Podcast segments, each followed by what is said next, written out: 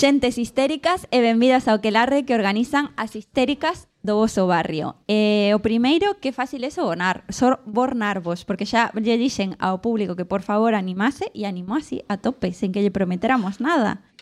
Non sei se si ao mellor pensan que podemos agasallar cousas que isto é Antena 3 ou, ou nin sequera son SATVG, o sea, el nuestro nivel de Q3 moitísimo máis eh, moitísimo máis do que pensades. Pero bueno, me encanta ter este pequeno eh, poder de, que me aplaudan, solamente me pasa aquí, solamente en programas feministas. Por algún motivo, nosotros espacios no me pasa. Este é un programa moi especial porque eh, é un espazo, é un programa post-navideño. É dicir, é un espazo pois, para poder falar deste gran trauma que todos os anos vivimos en todas as casas, sen excepción, que é o Nadal, especialmente seres de Vigo, claro. Entón, hai que falar disto, hai que falar disto porque non todas as persoas eh, podemos permitirnos terapia e entón, como sempre, o humor a, a, a segunda ferramenta que temos as pobres, non? As que non podemos ir a terapia e arranxar os nosos traumas, pois utilizamos o humor pois para que polo menos haya, a, exista xente que se ría, non? Deles. Entón, bueno, pois hoxe, precisamente porque a gargalladas, a risa é a solución perfecta para pois para poder pasar estes traumas, especialmente para as feministas, xa ves que eu non me escondo, xa paso de esconderme. Sea, durante moito tempo era no, no, no entraba en clase, en casa, eh, bueno, en casa, nas cenas de traballo, nas cenas de Nadal, en xeral, coas amizades, en plan, son feminista, pero non odio os homes, os homes me caen ben, a maioría dos homes, é verdade que algúns homes non, pero a maioría sí, non odio os homes, os homes me caen ben, son feminista, pero teño mozo, pero teño irmán, pero teño pai, me caen ben, non teño ningún trauma, me caen ben. Ahora xa entro en plan, los tíos me caen mal, son unos gilipollas que les den por el... así, porque si no, así luego creo que luego funciona mejor ir así a saco y luego que ir como cambiando o tono. Entonces, bueno, dejo ahí ese truquito por si alguien no quiere practicar y este, y este fin de año pues quiere entrar así, en plan, eu brindo porque desaparezcan. Una movida así y a ver qué pasa, ¿no? Eh, hoxe estou super ben acompañada de dúas eh, humoristas, de dúas feministas, de dúas tías maravillosas, de dúas amigas eh, e de dúas referentes que son Arancha Treus e Jasmine Awin. Un aplauso enorme para elas, por favor.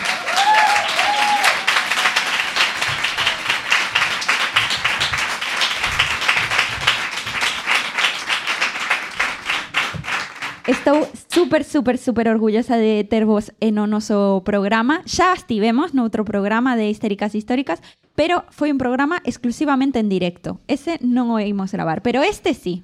O sea, cuidado. cuidado porque isto vai quedar grabado. Va a ser en YouTube, se va a ser viral e, e va, va a acabar con vuestras carreras, probablemente. Coas nosas carreiras que aínda non empezaron, pero bueno, é importante sabelo. Vale. Vale. Entón non falamos por si acaso. Eu diría, a ver, hoxe en día que te cancelen es como el primer por, paso por, hacia por, la por fama. Eso, por eso. No, es, es, bueno en realidad, que te cancelen es bueno. Que hablen, que sí, falen sí, sempre, ainda que sexa mal que falen. Isto é así. Mira Pablo Motos. Super riquiño, eh? Ese hombre feminista. Super riquiño, Pablo Motos. Ai, o tedes, claro. Claro, entón, bueno, pues, eh, contademe vos, en o Nadal, que, que tal? Que, que postura? Es como a favor ou en contra? Grinch a mí encanta, encántame que, que non chamasen... Creo que somos as persoas perfectas para estar aquí, porque ella que é a miña amiga do alma, a miña mellor amiga no mundo, adora o Nadal, é a persoa máis entusiasmada co Nadal do mundo, Verdad, cariño? Non. Sí. O sea, a mí o Nadal pareceme unha broma de mal gusto. Estou ata a cona, xa, estamos a día 26, estou farta. O sea, odio o Nadal, pero pero xa, e claro, en Vigo, inda por riba, inda por riba en Vigo que empezou o 19 de novembro. Que puta broma pesada é esta? O 19 de novembro non é Nadal. E aquí vas pola rúa, estás como posta de tripi porque to todos son luces, todos son So this is Venga, Christmas. É horrible. E lo, logo, estos whatsapps de peña que non tes puta idea de que estás recibindo un whatsapp, quen eres? Por qué? Por qué, Cona, me estás enviando un whatsapp? Temos algún tipo de relación? Non. Entón vas a foto de perfil, é un gatiño, ou mellor, é ¿eh? como de... Non, non me envíes whatsapp. O teu xefe na cena de Nadal querendo ser guai. Non, é verdade. Eh. O sea, isto sobra, todo isto sobra. E logo que hai moita peña que o pasa mal, hai moita peña que non ten familia, hai peña que non ten por que estar vivindo esta merda de gastar, de, de... A min sobrame. Sobrame Vigo en Nadal. Eu son super viguesa, gustame moitísimo a miña cidade, pero que encima, ainda por riba en Nadal, sobrame máis que nunca. E non son vecina de Rosalía de Castro, non quero ni pensar esa peña que ten a Noria aí chunda, chunda, chunda, chunda todo o día, Que, que necesidade? Ningún. Jas, dime que tú estás a favor do, do eu Nadal, vivo porque senón... en Madrid, vale? Que é un, un sitio onde a xente é como moito máis brutiña que aquí, de oh! ou así pola rúa. E sempre me río moito porque a xente me di moito eres un ser de luz, que está como moi de moda agora. Digo, non son un ser de Vibras luz. Vibras alto. Eu non, non que un ser de luz, que, que son de Vigo, sabes? Eh, eh, eu, eh, a mí de pequeniña na escola chamame a abogada defensora. Xa sabedes por, por onde van a ir os tiros. A min encanta o Nadal. Eh, teño 10.000 que, o sea, 10.000 argumentos para para ir en contra, pero a, ao final as cousas son o que sentimos, non o que pensamos, non hai cousas que aínda que a túa cabeza teña 10.000 argumentos para ir en contra ou a favor de algo, ao final hai unha cousa das túas vivencias, das túas tradicións, de, de que as pons en unha balanza e, e eu con ela o falo moitísimo, estou totalmente de acordo con todo con todo que di, con todo non teño ningún pero. Pero gustame Nadal, que que que que fago? É que me gusta. que fago? Me, que hago super me mato. eh, na miña a miña nai é canadiense, eh, e ten, e ten unha tradición, ten eh, unha forma, educounos dun xeito moi anglosajón, eh, de unha forma de entender a familia un, po, un pouquiño diferente a que temos aquí, non? Eh, eh, é certo que a mí me pasa un pouco o contrario. Eu reivindico tamén Non hai que obligar a ninguén a estar contento, porque me parece unha puñetera dictadura moi nociva. O ten, tes que estar contento porque senón, se estás enfermo e non tes boa actitude, non te curas pola túa culpa, que es como tú estás mal de la cabeza. Sí, sí, sí. Eh, pero sí que é verdade que tampouco hai que collela a costume a costume de, de, de odialo todo e que e, eres ñoño cursi e, e estás desfasado si vives as cousas con ilusión. Entonces creo que ás veces o problema non están en sí ou non. É imos deixar que a xente disfrute do que quera disfrutar e, el escolla non disfrutar do que non quera celebrar sen entrar a xulgar todo todo o rato. É certo que é moi difícil cando todo o que te rodea parece como que te está aí empurrando a que, a que, a que sigas o que fai a maioría. entonces entendo que alguén que, que, que non quere celebrar que ou que non pode permitirse mercar cousas ou que non quere ou, ou que sexa non pode escapar nunha cidade como, como Vigo, por exemplo non? Eh, ten, ten que marcharse fora e, vol, e voltar o 10 de enero pero tamén hai unha cousa como que eu levo sentindo toda a vida que intentar ver o vaso medio cheo de, de fora se vei como flower power, non ves a realidade. En na miña familia teñen pasado cousas moi duras, duras de verdade, e nos decidimos afrontalas dun xeito mm, como de mm, optimista e non é ser Mr. Wonderful, es eu escollo, aínda que agora mesmo podería estar triste, escollo intentar estar alegre non por aparentar, senón porque para que o meu cerebro o conciba así, e creo que eso tampouco está mal. Uh -huh. Entón creo que ás veces teríamos como que atopar o término medio, non? Sí. Eh, entre eh, hater e Mr. Wonderful. Na, na que ver, na. Non ten razón. É como o día da marmota. Todos os anos iguais. É como, pero que necesidade? Poñes a tele eh, solo en casa. Mira, estou hasta la cona deste niño insoportable, ya os lo digo. O sea... Macaulay Culkin, Macaulay Culkin, Macaulay, Macaulay, Macaulay Culkin. O sea, Anda que non mola. En serio. Bueno, pero eu entendo que se te poda olvidar unha vez no aeropuerto porque o niño é repelente de cojones. Yo entiendo a esa madre, eh, empatizo con ela, pero solo Copai, en casa Copai nin empatiza nin porque está, es, es nin está ni se le espera, pero eh, o se, e solo en casa dos. Hola, asuntos porque nin, sociais. Porque chamou asuntos, asuntos sociais, o sea, Mira que eu non tive, mira que teño eu ganas de perder os meus fillos de vista moitas veces, pero dúas veces seguidas deixas a teu fillo, sabes? Sí, eh, Charlie é a fábrica de chocolate. En serio, todos os anos tamén. Que esta vai, non sei se avises, va dun neno que va a unha fábrica donde o dono está fumado de chocolate e ve un palumpas. E a ves co teus fillos, explícalle logo a teus fillos, o sea, e logo queres que os teus fillos sexan normais, non? Moi forte eres, amiga. É así. O sea, es, eh, entón non podes defender a túa pa- película favorita é Dirty Dancing. Hombre, claro. Estás criticando solo en casa. Hombre, claro, que terá que ver No Dirty permitiré que Dancing nadie con... te arrincone. Pues eso. Non ten nada que ver Dirty Sí, ten Dancing moitísimo que con ver. Solo en casa, con Charlie y la fábrica de chocolate. Que máis hai en Nadal así, películas así que podamos ver? Eh? Mujer, Qué bello es vivir, qué bello es vivir. ¿qué pasa con que be- no la vida es bella? Que bellos vinir es un peliculón. Amelie, tamén din por aí. Mujercitas. Cositas. Mujercitas. ¿En Navidad? Sí. Sí. Sí. Y luego Pretty Woman, que donde ven, la meten. Claro, claro, y Pretty plan, Woman- Pero Pretty Woman es en enero, en Pretty febrero. Woman es como cuando no saben qué programar, toma Pretty Woman. Pretty Woman, se- Semana Santa, no comes carne, cómeme el rabo. Eh, Pretty Woman. O sea, hola Pretty Woman. Esa oda a la prostitución. Sí, sí, sí, sí. Hola, sí. Pretty Woman. Hazte puta reina, que va a venir un príncipe a salvarte.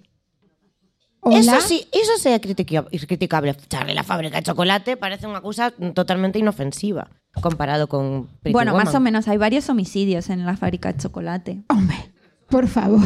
Sí, o sea, matan a un niño y además creo que en una a uno lo- como que medio matan por ser gordo, o sea, un poco Claro. gordofóbico de paso ya que estamos. en plan lo matan. ¿Se acordáis? del- a ver, eu tampouco vi moitísimo esa peli, pero recuerdo recuerdo el trauma. O sea, recuerdo a mí esta peli no me parece Es Voy que- a volver a ver Shrek por quinta vez consecutiva. Shrek tamén é moi de Nadal. y Sí. a ver, Algo que decir en perdón. contra de Shrek? No, Es re que a mí me cae bueno, bien, pues me cae mejor Fiona, pero bueno. Bueno, suele pasar cos personaxe. Sí, claro. Que, bueno, bueno. O final ti elixes o personaxe o que máis te... te pareces. Efectivamente. Eu son moi Fiona. Maravillosa persoa. Mirade, o que está claro é que é o, é o único tempo do ano no que podemos sentarnos a ver a tele, por lo menos no meu caso. Sí. Así que é imposible que odie de todo. Bueno, depende de que membro da familia, non? Ah, amiga, xa vamos a abrir ese, ese melón. Me gusta. A miña boa non se sentaba a tele en Nadal, aseguro -cho. Quedaches con fame, fixeche un ovo. non me comes nada, que te enseñan en Madrid que estás anoréxica. non. E en tu casa, Arancha, tamén é así? Bueno, na miña casa, claro, agora eu xa estou nunha idade toca los cojones eh, que comezo a facer as festas na miña casa. Nunca pensei que chegaría este momento e chega, porque, bueno, pois ri, ri, rizorra, ri. Pois sí, chega. Este momento chega é como de por qué? Bueno, pois chega. Bueno, é que os meus pais, bueno, a miña nai con 75 anos que ten a muller en maio deste ano dixo, mira, eh, marido, tesme hasta a cona e marcho. E separouse. Son filla de padres separados, vale? Entendédeme, eh? A miña... Inténtame dicilo, porque como de, mira, van a empatizar comigo. Pero van a empatizar contigo, depende da idade, ¿eh? porque para as que, na- 75 anos! para as que nacimos nos 90 es como tener súper pais normal, separados, claro. Tal Empa- cual. Os meus empatizamos cos que se Os meus pais hace- hai canto? Cinco, cinco anos.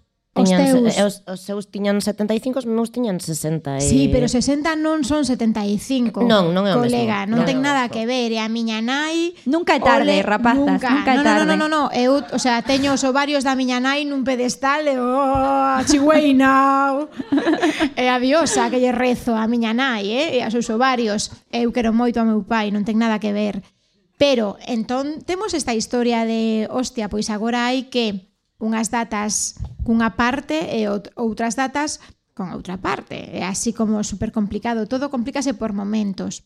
Total, eh, Noiteboa foi co meu pai, miña nai foise coa familia materna, pero en eh, fin de ano e ano novo teño a toda a prole, a toda a miña familia na miña casa. E a min xa me está sudando o bigote. Forte, eh? E a mala hostia tamén. Porque de repente chegan artistas invitados que nunca están. Non sei se sabedes isto, si que o sabedes, verdad? Que ao longo do ano non chaman, nin para preguntar que tal estás. Mira ela, sí. Eh... Pero un fin de ano sí. E aínda teñen os cojones gordos, colganderos, de chamar e preguntar e que vas poñer de cenar? Merda vou poñer. Merda. Se queres, ben, e se non tamén. Entón, pois este va ser o meu fin de ano. Non sei como vai acabar, espero que ben, pero non prometo nada. Pero vai ser na miña casa e somos 15. De momento xa lle dicen ao meu marido, a miña parella, que ele é moi de Greenpeace e a súa puta nai, dicenlle eu respeto moito a Greta Thunberg, de verdad que sí, a respeto profundamente porque eu son unha loitadora polo cambio climático, pero ese día non vai haber cambio climático, non. Ese día vai haber platiños de papel ou de plástico, porque eu négome a limpiar a vosa merda. Pero con un sorriso, isto con... vai ser toda a noite cun sorriso. Ahora, platiño de papel, porque non teño lavavajillas, que non me cabe na casa, así que platiño de papel. Se queres ben, ese non, tamén. Tamén. tamén. Eu pregunto, a defensora, eh? Porque teño que ponerme do lado contrario, pois pues senón non hai conversación. Claro, hai que ser eh, máis. É a data en sí ou é a xestión da data? É dicir, a tradición pode gustar máis, pode gustar menos, é certo que canto máis arraigada está unha tradición, máis patróns rompibles eh, eh, necesarios de romper mm, tiñamos que tener, non? Pero Os meus pais tamén están separados, o meu tío está separado, a miña irmá está separada, e todos somos os fillos, os, os netos, os sobrinos, somos o, os que temos que xogar o Tetris para non ofender a ninguén, para que ninguén sinta que pasas, a min queresme menos, con el estuviste tres días e con el mío dos, o sea, es como de... Psh, non? Igual teríamos que dicir, tss, arreglado, arregladevos entre vós, aprendede a estar sentados na mesma mesa e a mí non me ralledes a cabeza. Ou, Eh, o debate platos de papel ou platos de plástico ou é por que sempre ten que cociñar e limpar a mesma persoa ou as mesmas persoas? Por que normalmente nas familias grandes, a mí pásame máis cando pues, a familias que máis tradicionais, non? De, pues, a familia por parte de pai, e nos que é unha familia moi grande, tan... Por que se leva, a día de, de hoxe siguen levantándose da mesa a recoller as mulleres e os homes están sentados mm, cantando panxoliñas e fumando un cigarro? é que non é o Nadal, é un refle... non é máis que un espello de algo que pasa todo o rato, o que pasa é que tamén pasan celebraciones en cumpleaños, en bodas de oro, en non sei que, e, e problema igual non é a data en sí, senón que ponen en, en exposición cousas que fallan todo o ano e exaxéranse moitísimo en Nadal porque obligámonos as, a estar con, con partes da familia que non nos cae ni ben. Igual non deberíamos cenar con eles. Non, igual que cando te xuntas o que falábamos antes, co típico cuñado de turno, que se ponga a analizar a túa vida, que con ti quen eres. O sea, cando falei contigo, eu, eh, mm, eh, eu entrei a analizar a túa vida para que ti me... Pre e, cuan, e ti se te va a pasar el arroz. Y no tienes novio. Y hijos no vas a tener. ¿Cuántos años tienes ya? Casi 40, ¿no? Claro, eres artista. ¿Cuándo te podemos ver en el cine? O sea, igual o problema é que que a presión que nos que nos generan estos momentos, non? Penso. É que, é que bueno, eh, nos estamos, eh, falo por min e por, eh, pola miña época, do 75, pero eu sempre fun, porque así se me pediu e se me educou para ser unha nena boa. É unha nena boa, é unha nena que sorrí moito, que cala moito. Como non vou a estar puto loca? Agora os meus 47, claro, estou puto loca pero perdidiña de todo, porque levo toda a vida aceptando e asumindo cousas que non me corresponden e que non teño por que asumir, nin por que aceptar.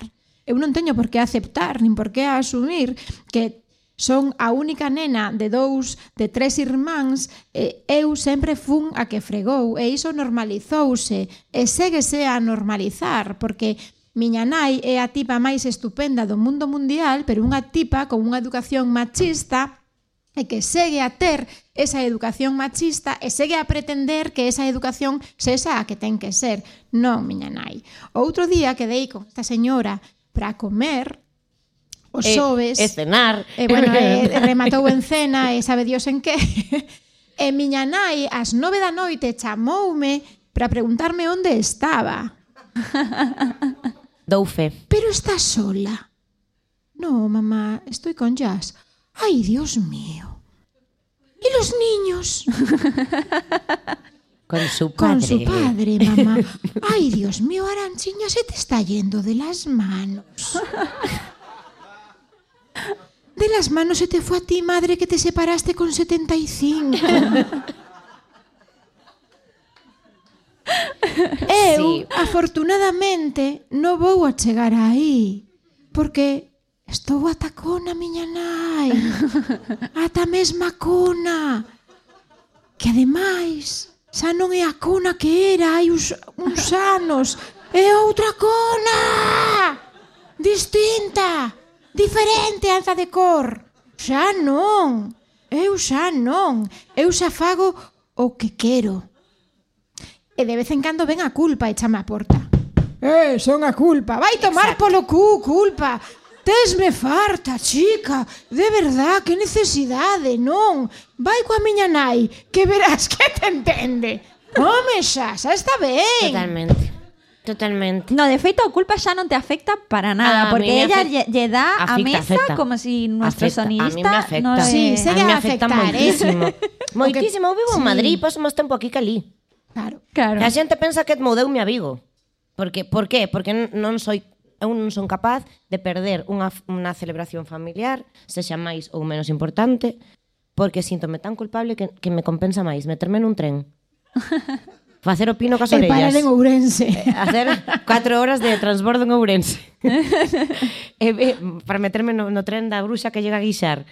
E, e, e vir que, que estar allí, que era o que quería hacer porque porque a culpa me come. Entón, eu eh, fal, falámonos é a, a, a mesma esencia, a mesma educación e a mesma forma de pensar, só que ela vive aquí, eu vivo en Madrid. E cando ti vives tes a túa vida de adulta montada noutro sitio, como xa eres a rara. Claro. E xa non, non estás ben da, daqui. E xa eres a rariña que vive na capital. Tes a libertade de cagala porque xa é o que esperan de ti. Sabes? A miña irmá vive aquí, e ten moitísima máis presión que a min, porque vive aquí. Eu xa son a rara, entón fai o que queda. Tal. Tan, Levas a, a Rosalía de Castro colgada nas orellas, non podemos esperar nada normal de ti. Sabes? Esta rapaza non está ben, é unha moderna, vive na capital, ten ideas raras na cabeza e... Sabes? Sí. E iso pasa un pouco coas feministas de todos xeitos, non? Como que entenden que vamos a montar un pollo da igual sí, o que... pero cando non hai presión é máis fácil, porque é todo gañar. Non, eu sempre penso, é mellor decepcionar de un, dentro principio eu levo decepcionando a, mi, a miña familia dende que tenía cinco ou seis anos. Entón, por, por rebelde, por defensora das causas perdidas, porque non sei calar, por... era moi boa, eh? sacaba moi boas notas e todo o que se espera dunha rapaza, menos estar calada. Vale? Estar calada que é o máis importante, eu nunca sou en facelo moi ben. E sentar como unha señorita, a miña nai daba patadas por debaixo da mesa, esas cousas, non? Entón, xa está, eu xa, o, o bo é que non teño esa presión daquela fala, porque eu rendinme. Pensei, faga o que faga, vou estar decepcionando a miña familia. É durísimo, eh? Toda a vida, e este pensamento eu o teño dende os seis. Pero agora, con 40, son moito máis feliz, probablemente, do que sería se levara 40 anos intentando estar á altura de algo que ao final é imposible, unas expectativas que é imposible cumplir. Porque hai un salto xeracional, porque non queremos ser esclavas de ninguén, porque eu non teño por que calar porque ti me o digas, e porque eu tiña un señor... A miña familia materna é moi moderna, pero a miña familia paterna había un señor que era o patriarca, que eu, dunha aldea super pequeniña, eh, en, en, al lado de Lugo, que se chama Santa María de Coeses, que tan seis casas e cinco son a Win, vale? e tiñan os animaliños abaixo para que deran calefacción e todas as cousas. Eu lembro un día que din a miña opinión E o señor levantouse da mesa que tirou cousas e todo e dixo nesta casa con Fraga non se mete ninguén. Oh. E eu dixen eh, voy al baño. e non volví falar. En esa casa non volví falar nunca máis. Pero xa son eh, a rara, sabes? Entón é como que... Xa saben que va a liar. Entón xa van preparados un pouco esa familia co que tes, eu a veces penso, pois pues, que ben lle facemos as familias, que non é a normativa a que estamos acostumbrados en, en familias tradicionais, sea por la relación que tes con quen sexa ou con ninguén, ou con quen con varias personas ou con quen ti queras, porque tes fillos, porque non os tes, porque estás separado, porque non casates pola iglesia, por por lo que sea, porque tes algo que non é o normal. Ter que sentarte con xente que non ves nunca, a que te faga sentir incómodo, raro ou Mm, mm, a ovella negra da familia, iso sí que me parece odiable do Nadal. Do Nadal e de calquera situación familiar. Iso sí me parece moi criticable. Quién eres ti? O sea, Sí, pero bueno, tamén se pode ver dende o lado positivo, ou seja, eres a ovella negra, pero tamén eres o exemplo a, a tía guai, eu que sei, pois pues, é o exemplo aí da familia de eu creo ou eu quero pensar así, que moitas veces as máis pequenas nos miran as ovellas negras, as feministas, as non sei que, como jo, esa es la guai. Esa es, esa es la que quiero ser. Y eso también nos da ahí esperanzas de, oye, que esto lo reventamos desde abajo. É que ¿eh? hai futuro, eu o digo sempre. Joder. Claro que sí, hai futuro e un futuro esperanzado. Esperanza. Bueno, aínda queda moito que facer e, bueno, hai moitos partidos que están por labor de tocar nosos collóns todo o rato, pero sí queda moito por facer, pero se está facendo. Eu teño a miña filla, sempre o digo, que ten 12 anos e que ten máis pelos no sobaco que teño eu no bigote, eu a súa idade, con 12 anos, estaba totalmente atormentada e acomplexada polo meu bigote, e ela é unha nena libre, con 12 anos, que dalle igual ter pelos aquí, alá, e non se plantea quitarse os pelos, e non se plantea eh, pesarse, como eu que teño unha báscula e eh, ata hai ben pouco todos os días ao salir da ducha pesábame nesa báscula, era unha tortura, que necesidade, como se te mete un palo por el culo todos os días, por que Jesucristo, por que? Pois eu o facía, ela non o fai, ela está cómoda no seu corpo, é unha nena libre con 12 anos, Entón a mí digo, hostia, pois algo estou a facer ben, porque esta nena está vivindo a vida que quere vivir, está descubrindo o mundo como ela quere descubrir, a veces hai a rúa, eu digo, ai, Dios mío, querido, como vai vestida, igual, non pasa nada, cheira a orco porque non se... non pasa nada, é a súa decisión, e hai que deixala, hai que deixala, probar, equivocarse, non equivocarse, vivir, o que ven sendo vivir, eu vivín unha vida diseñada para min. Eu, a día de hoxe, son nai e, e non estou arrepentida, vale? Ou si. eu son moi feliz, teño dous fillos e son unha nai entregada aos meus fillos, pero moitas veces pregúntome se, se eu fun nai conscientemente querendo ser nai ou foi porque era o que se esperaba de min, porque a min, dende ben pequecha, pero dende ben pequecha, vendeuseme que eu tiña moita man cos nenos. Eu son a prima maior da miña familia, entón coidaba dos meus primos, non me quedaba outra, se non llevaba unha hostia. Eu coidaba dos meus primos e das miñas... Que ben, Aranchiña, que ben, que ben se lle dá, que ben se lle dá.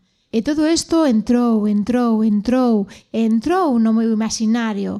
Entón, cando chegou o momento, de repente despertouse en mí o instinto maternal. Despertouse, en serio, pois non o sei. Pero son nai, de dous. Encima repetín, porque as hormonas son tan fillas da puta do putero que te fan olvidar e fante, verdad, repetir. Isto é así, se non repites puta madre. Pero de verdad que a día de hoxe penso, hostia, pois non sei se de verdad eu teña tiña ese instinto tan tan tan tan o que o, o foi que de verdad eu estaba educada para iso, era o que se esperaba de min. E non levo tanto tempo sendo consciente de que estou a facer o que quero facer non hai tanto tempo, eh? teño 47 e digo, non quero que a miña filla chegue á miña idade sin ter moi claro se quiso ou non quiso. No, e temos que loitar, temos que loitar dende a educación, porque ao final... Sabes? Sí. E como queres exercer esa maternidade? Claro. Porque temos un montón de nais agora en Nadal ou en fin de ano que non se poden ir a dormir se a, se a, se a mesa non está recollida, porque senón exemplo. non, non podes non Claro. podes Eh, descansar. por exemplo. É que literalmente, o sea, a miña nai eh, cando nos marchamos de Vilanova, este fai eso, a, é que foi onte, ai madre mía. Eh, onte nos, bueno, vamos a, a dormir e miña nai, vale, vale, no, eh, e de que mentras eu recollo, como que recolles? Mas xa mañá se quedamos todos a dormir, recollemos xuntos. No, no, no, porque eu non me poder a dormir deixando isto así. Por qué? O sea, que va a venir Papá Noel y nos va a moler a hostias si esto no está recogido. Total. O sea, ¿Qué es lo que puede ocurrir? Pues pode ocurrir que ela escoitou a súa nai dicir eso e a súa nai da súa nai escoitou, escoitou dicir que había que recoller e que tamén había que ter do, dous platos, aunque nunca seamos capaces de acabarnos todos os platos de la maldita Navidad, maldita Nochebuena e fin de año e Reyes, que xa non podemos comer máis, que xa non é posible físicamente que quepa todo ese alimento en mi cuerpo es imposible, pero hai que hai que cociñalo igual, aínda que sobre todos os anos e todos os anos. Bueno, pues por lo menos lévalo nun tupper. Y yo, mamá, que, es que eso no me lo voy a comer, me va a pudrir en la nevera, non, pero tes que leválo porque estáis moi delgada. Así, todos os anos dende que teño conciencia. Entón, todo iso é como el pack de Nike que che dan obli obligatoriamente. Porque... Totalmente, e, e repetindo patróns. É que ademais o que falábamos antes, non, a, o, a culpa, a cultura da culpa, porque a culpa é unha cousa que tenemos todos por, se es, tes un pouco de empatía, pois é verdade que se ves a alguén sufrir ou nunha situación de injustiza, ti sinteste mal por dentro.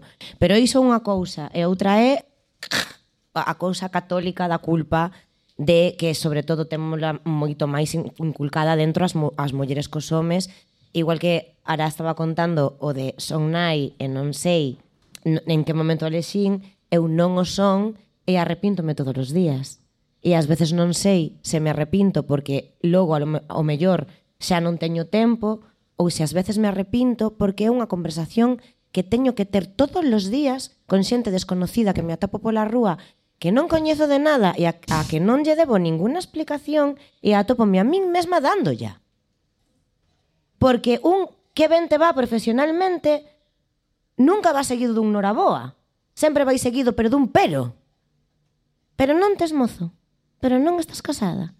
Pero entón, ah, entón que te pasa? Pobre. Pero non, pero cantos anos tes? Pero todavía non tes fillos. Teño, teño un entón, primo dentista, queres entón, coñecelo? É como, ti non tes dereito a elexir unha vida sen que ninguén te lembre todo o rato que non elexiches a outra. E no noso caso parece que hai dous vías, a familiar e a laboral. Cando intentas concilialas, ten fan sentir que se si traballas non, non eres o suficientemente boa nai nunca. Cantas veces te preguntan a ti, Ara, eh, cando, cando tes unha xira ou vas dormir fora ou que sexa, con que dan ou tua nai, por exemplo, con que quedan os, os, os nenos, É un home, eso non se, non se lle pregunta. Tives unha entrevista da tele de Pablo Motos ou de calquera desta xente A un home nunca lle preguntan, é que ta, a túa faceta de pai como compaxinas coa túa faceta de artista? E a unha muller nos le preguntan todo o tempo. E se non tes fillos, dan por feito que non os tes. Sabes? Eu sempre fago unha broma que a xente me dice eh, non, tes, non tes novio, non, por eso non tes fillo. Non, non tengo novio, pero non quero ter novio. Non tengo hijos porque soy autónoma. Sabes? non ten nada que ver unha cousa coa outra. Podo tener fillos sola cando eu quera, pero son autónoma. Tengo que pagar a cuota, esas cousas. O dinero da universidade va Ai, na cuota trimestral. Teño unha amiga moi coñera que comprou en Amazon un rollos como unos fetos, unos botecitos así que son como un feto. E entón cada vez, porque se, se fartou, e feixo moi ben ademais, eh, cada vez que alguén lle preguntaba, eh, pero xente absolutamente descoñecida, en plan, porque claro, chegou a esa idade de tes que ter fillos, e se non tes que pensalo ben, porque hai que pensalo moi ben isto. E entón, eh, ela como que xa se cansou e cando alguén lle, de, lle, lle plantexa isto, coge e saca el feto de, del bolso e le dice, sí, pero que mira, xusto, xusto precisamente veño ao hospital e le muestra el feto, en plan, mira, o sea, y a, a mí en el momento me pareció súper fuerte, pero luego dijo, es que claro, trauma con trauma se cura, o sea, quiero decir, bueno, pues si eres, vienen ahí y te plantean y te preguntan sobre tu vida y no te conocen de nada, pues a lo mejor después de este terapia de shock, a, a próxima desconocida, pues o pensan dúas veces. Pero antes de é que é preguntarle. como unha máquina tragaperras. Quero dicir, eh, primeiro, para cando a boda? mira, toma, tes aquí a boda, vale? Xa tes a boda, estás tranquiliño? Estás tranquiliño un par de meses. E agora os fillos, para cando os fillos? Bueno, venga, me preño, toma un fillo, e vai quedar solo. A parelliña? E a parelliña para cando a parelliña? E como de non, ao final vou ser eu Pilar Rubio. como un conejo. Pero sin a pasta de Pilar Rubio, pero que estamos a falar? Non, non pode ser. E logo E logo que? Quen cuida dos meus fillos? É que eu quero recuperar a miña vida. Perdona, su normal? Non. Ti non podes recuperar a túa vida. Ti es nai, e xa está. Xa cumpliches a túa misión na vida. Ter fillos, e xa está. Non pretenderás traballar. E os teus fillos? Quen os vai cuidar? Non, é que a min... Perdón, eh? Pero é que a min o meu traballo me gusta. Saca de aí, parva, saca de aí. Ti na casa. A limpia, coidas dos fillos e pola noite aínda abres as pernas e que sexa o que teña que ser. O sea, de verdade, en serio? No, non. Porque efectivamente eu son nai e non existe a conciliación familiar. É que eu creo que ese, non que ese, mo, ese modelo do que falas sí que en parte está en crise pero non sei, non sei si necesariamente como en crise como a nos nos gustaría. Porque agora sinto como, evidentemente, tes que desenrolarte, tes que ter unha carreira, pero aparte tes que ter o fillo, pero aparte o teu fillo ten que ter una, un disfraz de Nadal que parezca salido del, del mismísimo, eh, no sé, eh, la- el último diseñador de no sé qué, porque claro, ese chaval o esa chavala luego ten que facer TikToks Claro. Y no puede ir vestida con dos borlas mal puestas. Porque Tiene que ir vestida de árbol de Navidad cool. É a merda da nai perfecta. Eh, de verdad, eu chegado, che, chegando xa á idade que teño, estou ata a cona de ser a nai perfecta, eu xa devolvín o carné de boa nai e eu son unha mala nai. E ademais o defendo. O sea, basta. De verdad, basta.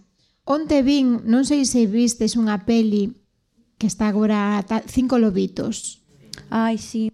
Vale. Pois onde tiven a sorte de vela na casa, está en, xa está en plataformas, eh? podedes vela en plataformas agora mesmo. É unha peli super real de unha mm, chica, moza, 30 e poucos anos, que ten a súa primeira filla. A súa parella ten un traballo, Ela tamén, pero do traballo dela se fala menos. El ten un traballo que non pode estar na baixa maternal-paternal, ela ten esta depresión posparto super heavy, porque existe, porque é real, porque non estamos tolas, porque nos supera a naturaleza, porque é moi heavy o que pasamos no corpo, en na cabeza, é moi duro, moi duro, moi duro. El tense que ir a traballar, ela superada polo que está a vivir, vaise a vivir cos seus pais. Na casa dos seus pais que se vive unha relación tradicional cun pai que non sabe facer ao cun canuto, que non sabe onde está a sal e que non sabe nada da vida. Entón, esta chica encontrase con está superada totalmente pola maternidade que adora a súa filla, isto creo que non teño que explicalo, pero está totalmente superada e que encima ainda por riba está vivindo cos seus pais que ten unha relación de antes cun padre totalmente mongol, porque teño que dicilo así, e cunha nai que leva todo o peso da familia, pero é que a nai cai enferma. Entón, ela, inda por riba de criar a unha nena, ten que facerse cargo tamén da súa nai. É como de, hostia, e non para, colega non para, o sea, facémonos nais e cando parece que xa podemos levantar un pouquiño a cabeza, de repente os nosos pais se fan maiores e tamén temos que estar coidando dos nosos pais. E non te negues, porque encima és unha desagradable, unha desagradecida, e non tes, non tes dereito. Non, é que ise é o problema, que levamos anos sen ter Total. dereitos.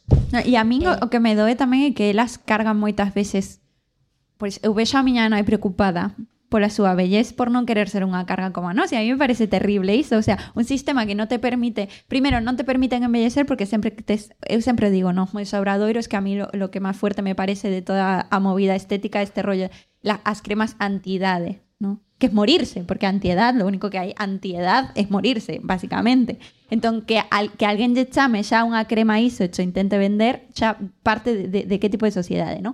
Pero claro, vexo as nais, eso, obsesionadas con parecer novas, non sei que, non sei cuánto, porque no, xa non solamente polo, pola presión social, senón simplemente para buscar traballo, para, para que parecer máis nova do que eres. E logo, cando embelleces, nin sequera podes estar enferma tranquila, porque e, e na película o, o, o trasladan moi ben, porque es como la tía está a punto de morirse, pero ya sigue diciendo, vale, pues aquí tes os papéis de cando isto pase para que no te líes porque esto es un rollo. O sea, xa se está adiantando para que ti teñas todo pechado. Entón, estamos nós, as fillas, volvéndonos tolas. E as nais volvéndose tolas para que non nos, nos volvamos tolas. E en o medio tolas todas, claro, histéricas.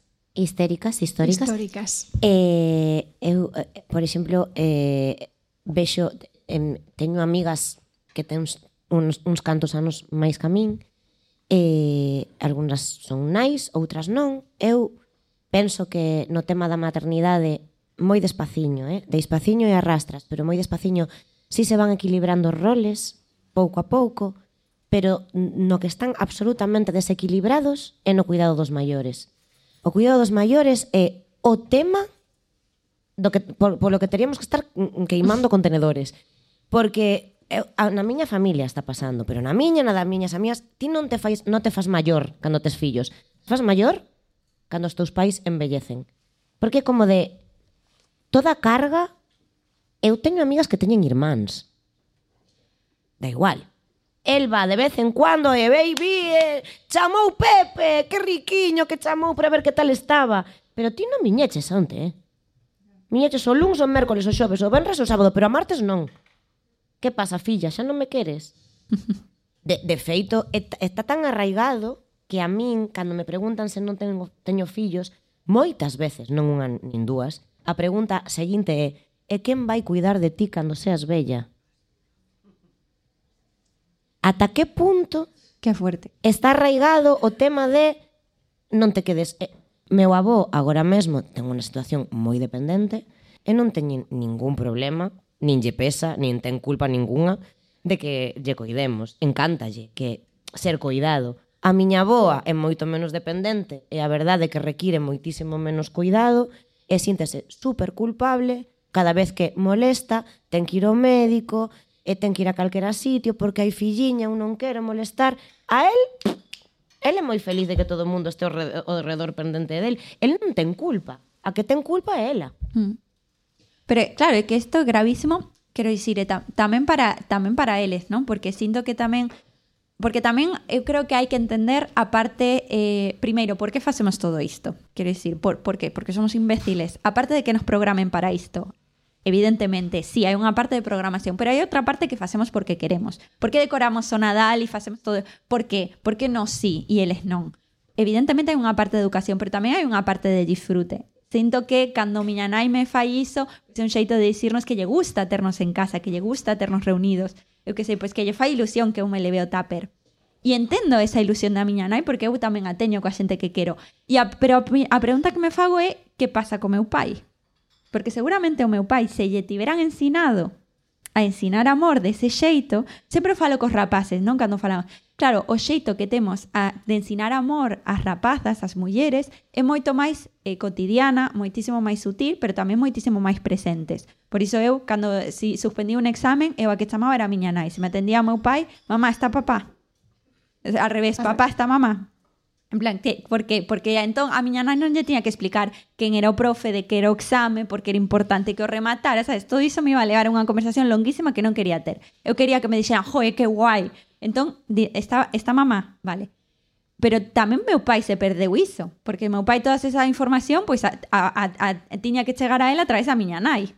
Que era que tiña paciencia para explicarle toda a historia. Entón, el se perdeu iso. E eu falo sempre isto tamén nos institutos, porque os rapaces están dispostos a matar pola súa nai. Eu pola miña nai mato. A min, se alguén insulta a miña nai, lle parto a cabeza. É como, que, que, que...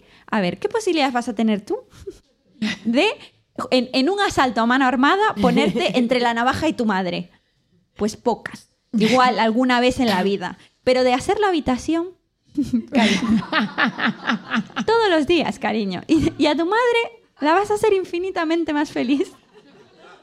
Dejándole, o sea, sin tener que ponerle ese trabajo. Y claro, que os rapaces y ensinamos, pues ese, ese amor, que sea moza, pues con grande, consiguiendo, yo qué sé, Schwarzenegger durante dos horas de pelis, consiguiendo una muñeca, pero Schwarzenegger, mientras estuviste estas dos horas de película haciendo el ganso, ¿quién preparó la comida?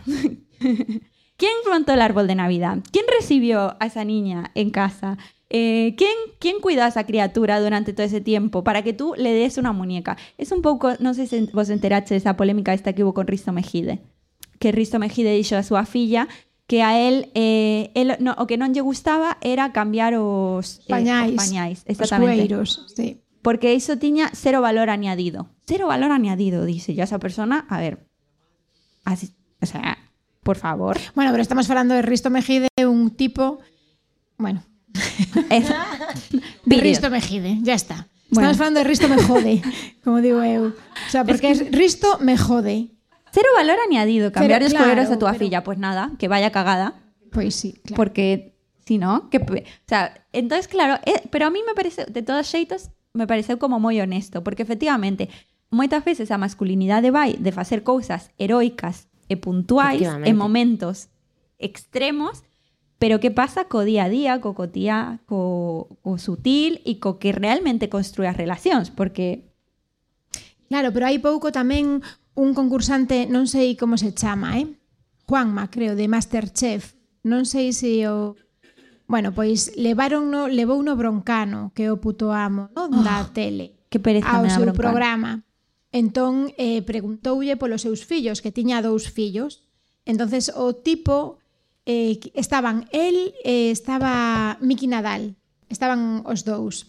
Entón eh, Miki Nadal que le dá para no cagarse por la calle, le dijo Cuidao co que dis, porque Miki xa había que aquel uno Bueno, non sei, si sí, teño dous, no... en que curso están? Sei, joder foi a contestación do fulano. Non sabía en que curso estaban os seus fillos. E a xente, claro, e Broncano dixo, mima, en serio? Pero que isto é moi habitual. Pero iso isto pasa, é moi habitual. Eh, eu creo que se agora mesmo xunto a todos os meus amigos e pregunto os pais en que curso están os seus fillos, non sabe nin... En primaria, creo. e logo hai delfíns, monos, patos, Claro. Eh, Están en un. Tiene Peque- 17 son años el pequenos, Son chaval. pequenos, ten unha profe. Xa está, saben a que cole van porque teñen que ir a buscalo a porta. Pero tamén creo que hai unha cousa de por onde rompes o bucle? Porque porque non a que sexan idiotas. Non, Mm, para algún, mí- algún será igual que xente idiota en todas partes, pero quero dicir, non como xénero, joder. Hai unha cuestión educacional de ti quita que non sabes, que iso tamén eu o levo escoitando moitos anos cos rapaces da miña xeración, da familia, primos, con curmáns, veciños, tal. Non, xa, xa, fa, xa vai. Eh, que vai alguén abaixo a coller un cunco verde e vai o rapaz. Ti, ti quita, que ti non sabes que vais coller uno, uno vermello, que vaya ela. Que vala ela, entón, entón ti non vas a aprender na vida tampouco. Claro. Igual que eu, a primeira vez que tuve que pôr un tornillo, chamei o meu veciño, e doume tanta vergoña chamar un veciño que dixen, vou aprender eu.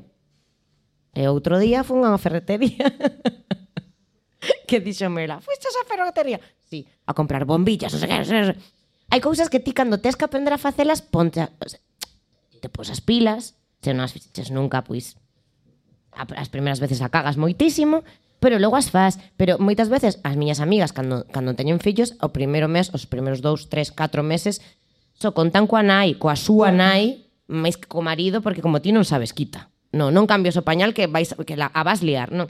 E eles o rol que asumen que eu o vexo é que hai que ir a dormir, pero deixo che media horiña máis que nos enteremos. Colega, é campeón. Claro. Claro, entón a ela a, hasta relegando a, o eterno rol de poli malo, e ti eres o colega guai, está descompensado desde dende o principio, pero non teño claro de quen é a culpa, o sea, por onde se rompe eso. E eu máis que e que non me gusta falar de culpa, eu o que o que falaría de responsabilidade e sobre todo o vendería mellor, quero dicir. Pois pues tampouco é en plan, jo, é que eu estou pringando, pois pues pringa tú tamén. Non, é como, tío, te prometo que claro que mm, cambiar pañales pois pues debe ser un peñazo. Pois sí, seguro que é un rollo, pero tamén pois é un momento de intimidade, Pois de sí. anécdota que logo vas contar nas futuras cenas de Navidad. E ti vas poder contar cando o rapaz teña 15 anos o teu pai a que liaba para cambiarte o cueiro igual que contas o da súa nai. E iso vai ser un recordo bonito. E te vas sentir parte da familia e parte da nenés e da adolescencia e da vida dos teus fillos e das túas fillas. E eu, eu teño, unha, teño a sorte de que eu teño veño dunha familia corresponsable. Pero veño dunha familia corresponsable fai 10 anos. Que foi cando eu descubrí o feminismo e empecé a dar la vara. E entón meu pai empezou a involucrarse. E hoxe meu pai é infinitamente máis feliz do que era antes de involucrarse. Claro que ten que facer cosas que son un peñazo. Por suposto que sí, pero tamén se leva o aplauso e se leva a alegría e cando eu me levo o tupper da comida non solamente que fixo a miña nai, senón da que me fixo meu pai, meu pai queda na casa orgulloso. E iso yo quitaron. Realmente. Yo quitó o patriarcado, se, lle quitaron iso, tío. E é super injusto tamén para eles. Porque sempre, a ver, sempre que falamos eh, que isto non é unha guerra dos sexos, é que eu penso sinceramente, porque eu vexo a rapaces moito máis felices cando se involucran. Sí, totalmente. Eu, por exemplo, totalmente. eh, o meu marido, o meu compañeiro, é un tipo que está educado por unha muller feminista, unha muller feminista que non tiña puta idea de que era feminista e reniega do feminismo como pode renegar do diaño. Eu, eu non, eh? Non sei que pensar a ela que é o feminismo, pero nada bo pero é unha tipa feminista que os criou da, mima, da, da mesma maneira aos dous e eu teño a sorte de compartir a miña vida con el, que é un tipo que cocina, que friega, que hace exacta, que fai exactamente, non, exactamente o mesmo non. E por que non? Porque eu estou educada dunha maneira que teño que telo todo controlado e que se non o fagoa eu, ninguén o vai facer igual que eu. Entón, cando eu me teño que marchar por traballo, e o mellor estou 15 días en Madrid, digo, van morrer. morren de inanición, morren de frío, morren porque non me teñen a mí pola noite na súa camiña dándolle mimos, morren. E de repente pasan os 15 días e non morre ninguén. Morro eu da pena que estou lonxe, pero eles saen adiante. Porque de repente o seu pai que a miña parella activa o chip de non está ela, estou eu, ela non eu, non está a ladilla cojonera que son eu e que teño que telo todo da súa man, eu podo facelo, e o fago e afortunadamente teño a, sor, a sorte, a mesma que ten el, eh? A mesma que ten el, de que el o pode facer e o fai. E ao final é como de pois désolle o seu espacio, e sabe facelo e o fai e non o fai polo briga, senón o fai porque porque está nel e porque como di Pris, inda por riba gustalle facelo. Como de pois igual rebaixar un pouquiño as expectativas e o que crees que é o normal. Pois igual os meus cativos cando eran pequechos non iban perfectamente vestidos, para min, pero iban vestidos. E nunca morreron e siguen vivos a día de hoxe. Así que ni tan mal. Ni tan mal. Pois eh, creo que, que esa é unha das mensaxes de, de Nadal. O sea, podemos agasallarlle isto, non? A, un, vales para que puedas hacer eh, clases, por exemplo, porque eu estou disposta, quer decir, todas as mulleres do, do vosso redor estamos dispostas a invertir certa cantidad de, de tempo limitado, chavales, limitado, eh? Non nos vengáis arriba, en enseñaros determinadas cosas que é verdade que non se vos ensinaron no sei un momento. Bueno, pues no pasa nada, se poden aprender, pero e, e xa está, e xa poden ser adultos funcionais, Total, total. creo yo, e la los podemos liberar Sí. Y Sí, sí, sí, sí, sí, sí, sí. Eu confío plenamente en eles, eh? Eu me relaciono De con verdad. moitos amigos que, que están ya para la venta. Ya los se pueden Es verdad que houve outras que fixeron o traballo. Ah, eu sempre digo, eh, hai que agradecerlle, queridas, ao, aos vosos mozos adultos funcionais que tedes agora, hai que agradecerlle a sex que fixeron o traballo de ponerlos bien sí. ya preparaditos. Sí. Pero hai moitos homes feministas que dá, dá gusto relacionarse con eles. Eu sempre digo que cando vayas... bueno, pola, pola miña experiencia, eh, igual non, pero eu sempre digo, antes de conocer ao teu Futuro Machaca coñece a súa nai. É fundamental. É fundamental, porque ao final parte todo de aí. Es, se a súa nai é unha muller difícil pola súa educación, que efectivamente é moi complicado, e hai moita muller machista porque non lle quedou outra, ese home vai ser unha perda de tempo, xa vos lo digo. Xa vos lo digo. É así. Entón, hai que educar. E agora está en nós. Está en nós, eh? Porque é moi fácil falar, é moi doado dicir, pero agora está en nós, as que somos nais e os que somos pais, é a nosa obriga. Porque cada vez antes se están educando co porno e cada vez antes consumen prostitución e isto é moi heavy. Entón, está en nós, en saber que consumen, en saber que, que están vendo na tablet, en saber, en acompañar. E ainda que non se note moito que estamos a acompañar, porque senón mándanos a merda, estar aí, pretiño, cerca, e inculcando valores. Valores en igualdade e valores en feminismo, porque é o único futuro Total, válido. O feminismo e a igualdade. Desexo para 2023. Aí queda. Totalmente. Eu diría unha cousa máis, so, eh, estamos todos moi todas moi concienciadas xa sobre a cultura especificamente machista, explícitamente machista. Pero cada vez temos máis Netflix, HBO, Movistar Plus, e para min non é só perigoso e preocupante o porno, eh, por suposto o que máis, eh?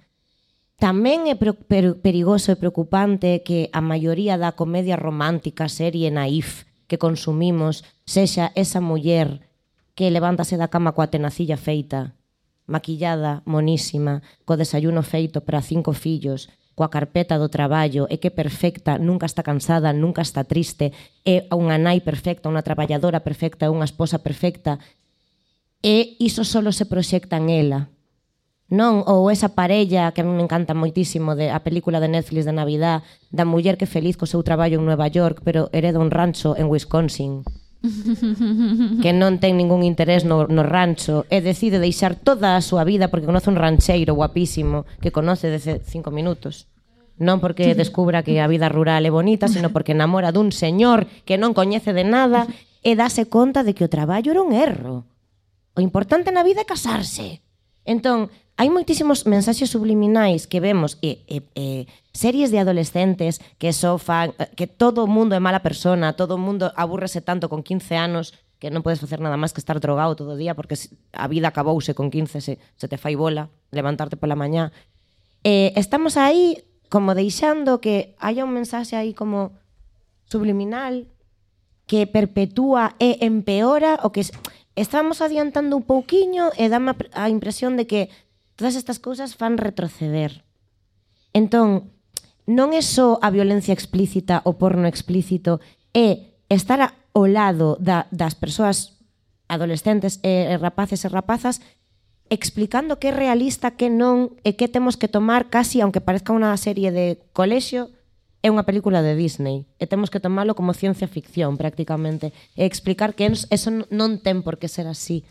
Porque senón ao final Para mí é igual de nocivo ver sí. unha parella das campanadas que ela é perfecta, é unha modelo, el va en traxe, eh, da igual que sea gordo e calvo, que ver eh, un Pornhub. Sí, sí, ao final veñen a alimentar a mesma cultura, non, non existiría claro. unha sen outra. Pois eu, a ver, para 2023, que podo pedir? Porque xa pediches todo. Eh, eu... Eh, eu optaría tamén un pouco para, pois, para complementar os vosos desexos un pouco de máis referentes positivos, non? Facer a nosa parte de traballo. As que non estamos de acordo con isto. Facer cousas eh, pois, por exemplo, como este programa, que será mellor ou peor, pero ao final pois é un intento de, de pasalo ben, de, de que sexan risas e de que sexa outra cousa paralela ao que estamos vendo nos, nos medios de comunicación tradicionais. Bueno, pois para, para dar unha referencia, porque o mellor ven alguén e din, bueno, esta tía lo hace fatal, yo lo haría mejor, e se anime e o faga, e sexamos mogollón de tías facendo cousas guais, e mellor a min sería estupendo. E entón, pois, pido iso. E, en, eu a primeira, pois, por exemplo, falo de corresponsabilidade, pero canto de corresponsabilidade só eu na, nas miñas de Nadal, ¿no? Aparte de dar el speech, que eso se me dá moi ben, xa vedes que se me dá estupendo, Pero aparte diso, canto axudo eu, canto colaboro eu, canto me fago eu corresponsable, non? Cando a miña nai diso que non se pode ir a dormir se non está todo recollido, axudo a recoller ou solamente lle voto a bronca por pensar iso. Entón, bueno, pois un pouco de auto de, de autocrítica e, e un pouco de, de boas referencias, non? De, eu que sei, pois eu me comprometo tamén a falar máis de, dos rapaces, de do, dos homes que teño ao meu redor que sí que optaron polo camiño da igualdade e que a día de hoxe pois son excelentes compañeiros de, de loita e me alegro moitísimo de, de, de de, o que sei, pois das profesoras que están aí loitando todos os días co sistema educativo, que sempre falamos, hai que cambiar a educación, hai que mudar a educación, e mentras eu digo que hai que mudar a educación, hai mulleres mudando a educación e facendo aí enfrentándose a, a outros molinos de vento. Entón, pois eu en este 2023 eh, quero me comprometo a, a visibilizar un pouco máis todas esas referencias positivas, porque está claro que hai moitísimo que, que mudar, que hai moitísimas cousas que cambiar, hai moitísimas cousas que teñen que quedar atrás, pero tamén hai xente, moita xente empurrando para que para que cambios ocurran. Entre todas elas, eh, vos que estades hoxe aquí, eh, con isto me despido. Moitísimas grazas porque vos sodas parte de, deste de cambio, non? Do que estou falando, desa referencia positiva. Por favor, escribídenos para contarnos os vosos proxectos, o que estades a facer, os cambios pequenos que hai, eh, que non sei, a discusión que tiveches en fin de ano, eh, vosos comenta se probaches os menús de outro conto, eh, que son veganos, que loitan contra a gordofobia, contádenos esas cousas, dádenos ánimos, dádenos referencias positivas, porque estamos facendo como moitas cousas pequenas, pensamos que non importan, E eu creo que a nós sí que nos importa saber que non estamos soas, non? Que somos moitas aí facendo, moitas histéricas históricas, sobre facendo historias. Aí estamos. Ainda que nos chamen histéricas, aí seguimos facendo historia. Así que moitísimas gracias. Eh, aquí seguiremos namorada mentres que de corazón. Grazas de verdade. Ata o próximo aquelarre.